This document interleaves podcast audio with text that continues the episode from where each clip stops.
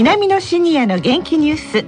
この番組は元気笑顔そして作ろう豊かな未来 JA 兵庫南の提供でお送りします。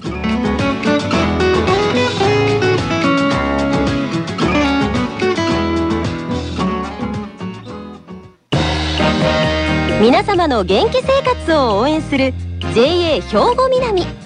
近畿最大級の農産物直売所虹色ファーミン。おすすめは JA 兵庫南エリアの新鮮な地元農産物。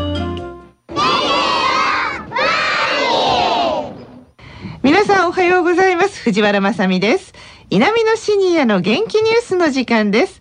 今日も南野学園の元気なシニアの皆さんが気になったニュースや話題を取材しラジオを聴きの皆さんにお伝えいたします。今回は南野学園ラジオ放送サポーター H 班の方々に来ていただきました。さあそれでは自己紹介からお願いします。おはようございます。大高忠79歳でございます。北の近くでございます。今回初めて参加させていただきました74歳です。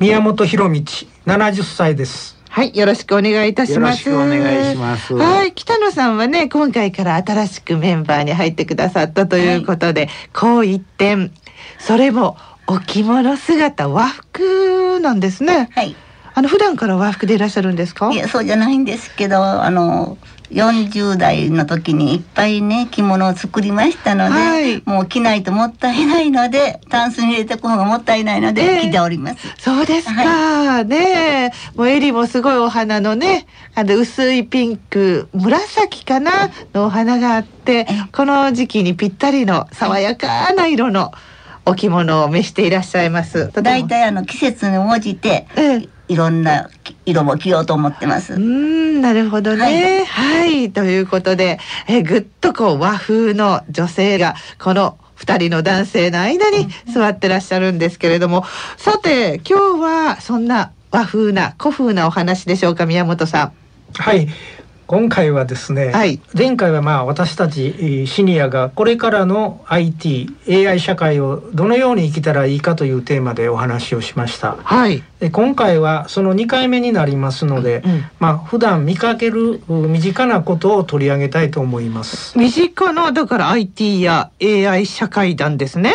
そうですということですね。はいまあ、今はね IT にはコミュニケーションの C が入って ICT 情報通信技術とされているみたいなんですけれども、まあ、AI は人工知能いやそんな身近にあるんですか？宮本さえまずはですね、ん。はい。えシニアのインターネットの利用の状況をお話ししたいと思いじゃあます、ね。身近に皆さん使ってらっしゃるんですねインターネット。そうですね。はい。ここにあの平成28年の総務省通信利用動向調査によりますと、はい。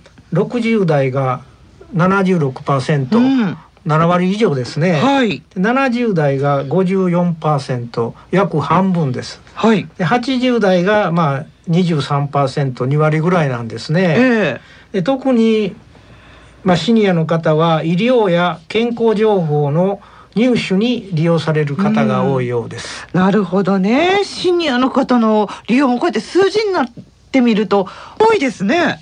そうですね。で今日はですね、はいえー皆さんがよく使われているスマホのアプリの話をしますとはい。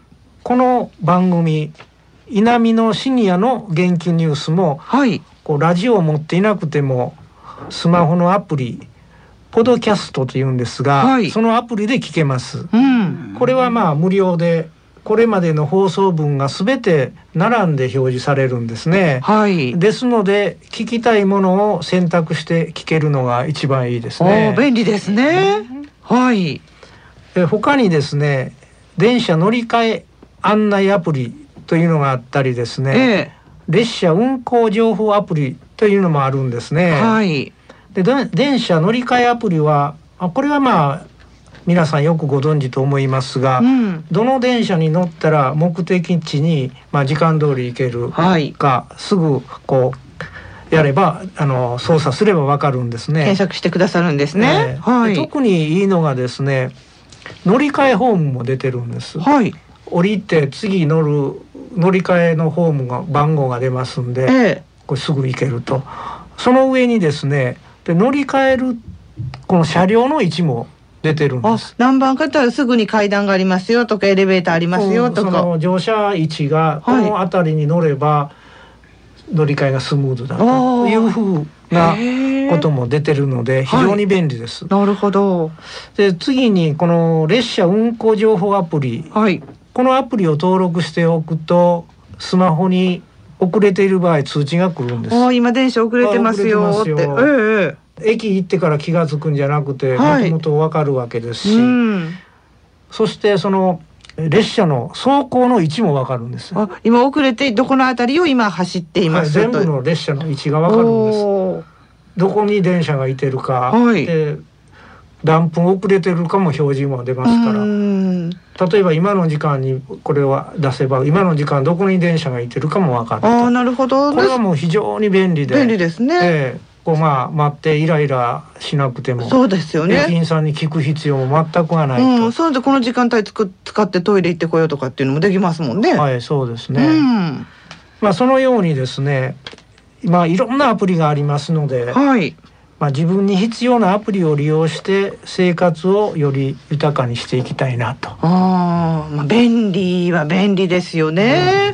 大高さんはいかがですか？そういうアプリ。うんそうですねあのなかなか宮本さんのようにはいかんのですけども、はいこの間あの孫と LINE していた時のことなんですが、ええ。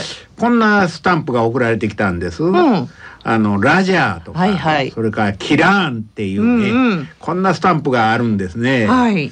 で後でこれ何やろう思ったんですがラジャーは了解、うん。キラーンというのは納得ということだそうですね。はい。でまあ LINE の世界では1号付きのスタンプがいくつも存在していますし、はい一種のまあ脳トレというかね、えーこれを確かめておるところですが、うん。それと、まあ、最近の若者がねどんな考え方や生き方をしているのか、うんそうしたことを知るきっかけにもなりますね。なるほどね。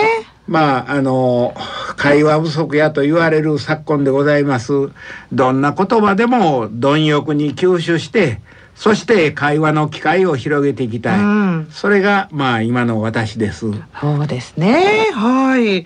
で、人工知能のお話にも行きたいで、こっちもちょっと興味があるんですけれども、宮本さん、はい。それではあの IT ロボの話に進みましょうか。お願いします。え私の家の近くにはま寿司があってですね、よく行くのですけれども、お寿司屋さんね。ええお寿司屋です。はい。で受付に AI ロボのペッパーくんがいてるんです。うん。ソフトバンクのロボットですけどもあ話ができて営業用いうんですかね、うんうん。受付ができるロボットですね。でここでの仕事は受付で「いらっしゃいませ。人数は何名ですか。テーブルかカウンター席どちらですか?」と聞いてええ。え座席の番号札を出してくれます。なかなか面白いですおよー面白そうですけど、やっぱりあの喋り方っていうのはあのロボット特有のいらっしゃいませ。何人ですかとかってそうなんいですか？や。そうじゃなくて人間の声に近いらっしゃいませ。はいはい何人ですか？はいあうんそれは昔のロボットやった。あ、そう昔はね、カタカナで喋ってるみたいな。今多は、分もう今はす相手が話した言葉と同じ音声で話できるんじゃないでしょうかね。真似ることができるんじゃないでしょうかね。ああ、なん、なんか会話もできるようになってるっていうふうには聞いたことがあるんですけど、えーペッパー君はちょっと違うんですね。ペッパーくんはここだけじゃなくて、ええものすごく業種で使われてます。使われてるんだでここでの仕事がですね、ええあのまあ受付ということで、うんこの前あの一緒に行った友人がペッパー君に「こんにちは元気？今日は何が美味しいの?」と声かけたんですけど、ええ返事がなかったですね。でななんだこのロボット？話できないじゃないかうん。と怒ってたんですけど、ええ本当はこのロボット話できるんですけど、うんここの受付で話をするとずっと並んでしまうでしょそれみんな話しかけたがりますもんね。だらだらまあ行列が出てしまうと、うん。まあ、そういうことがないようにここでは話をしない単に受付に徹するということでですねええすですよという話をしたらあそれもそうだねと納得友達はしました。それで最近なんかあのオウムとロボットには必ずこんにちはって声かけてしまいますもんね。へえこれあの働いてるんですねペッパー働いてるんです。まあその余談ですけども、ええ。このペッパー君の月給は5万5千円ぐらいで。もともと本体そんなに高くなくてですね、20万円ほどなんです。あそうなんですか。でまあ契約はまあレンタル契約で、まあ、200万ぐらいになりそうですけどね、ええまあ、席が決まるとですね、はい。あとは、まあ、ご存知のようにお寿司の注文はタブレットでしますね。うん。大高さんタブレットの注文は得意でしたか？そうですね。あの何度かこのタブレット注文を試みたんですけども、はい。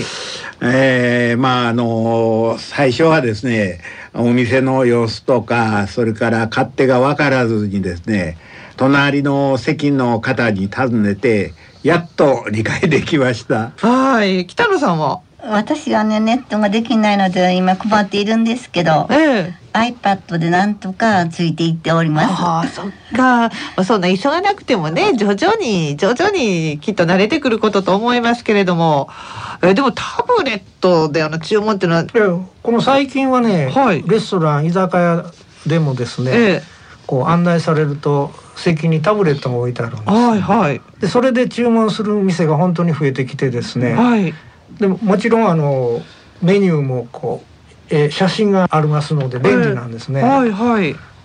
でもタブレットをいうのはこう英語とか中国韓国語をすぐ切り替えができるんです。ああの押すとか変えるんですね、ええ。でまあ外国のお客さんに非常に便利です。私たちもねこう海外旅行した時にメニューだけ並んで英語をやった英語、はいもうタイだったらなんかわからないのが並んでて、全くわからないんで困るんですけど、ええ。タブレットでしたら日本語に置き換えることができるから、うん。で写真も出てますから、ええ。これはもうこれからはセルフオーダーシステムが増えてくるんじゃないかなそうです。というふうに思うんです。大高さんもうん、どうです？もう。そうですね。まあ習うより慣れろというこの言葉通りですね。そうですね、ええ多分そうだと思います。はい、えー今日は IT と AI だったんですけれども、今は IT とか言われると、うんうんなんか難しいことのような気がしますけど、だんだん慣れてくると、うんもうそれも普通になってくるという。うんねえ、今ちょうど変わり目で勉強しないかんこといっぱいありますね。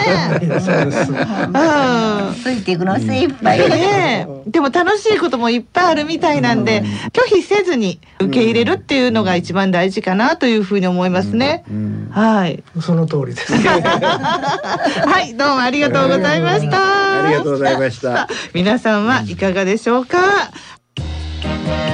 皆様の元気生活を応援する JA 兵庫南近畿最大級の農産物直売所虹色ファーミンおすすめは JA 兵庫南エリアの新鮮な地元農産物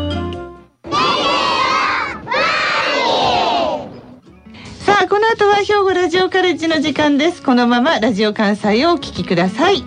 南のシニアの元気ニュース。この番組は元気、笑顔、そして作ろう豊かな未来 JA 兵庫南の提供でお送りしました。